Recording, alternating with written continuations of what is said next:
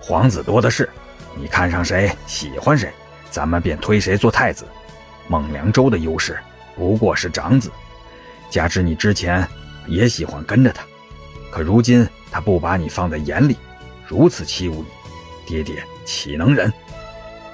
心儿，是爹爹不对，从前只想着朝堂稳定，没有问过你的意愿，便把你送到了孟良州身边。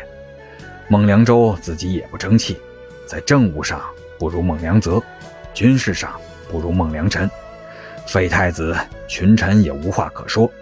如今你自己来选，只要你喜欢，他就是未来的君王。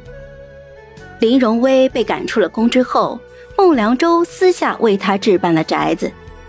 大婚的前两日，我带着人把林荣威带走了，并且留话给了孟良州：既然日后要与我张兰心成婚，从此便别再想见到林荣威了。我和他只能选一人。孟良州去张府找人，碰巧就听到我爹与赵大将军的闲话。如今边关刚刚稳定下来。太子不能动，朝臣和百姓们都看着呢。说到底，张家不过是商，只能委屈我心儿了。便是太子不愿娶她，我又能如何？陛下还在呢，国库需要银子时，我还是得悉数奉上。孟良州没有进去，而是转身走了。大婚的前一日，他来找我要退婚，我知道。我爹的那番话，他听进去了，并且信了。我坐在价值万金的石榴树下，看着一脸坚定的孟良州。太子殿下当真要退婚吗？为了那个婢女？本宫说过，她是女使，识字懂礼，并非婢女。啊！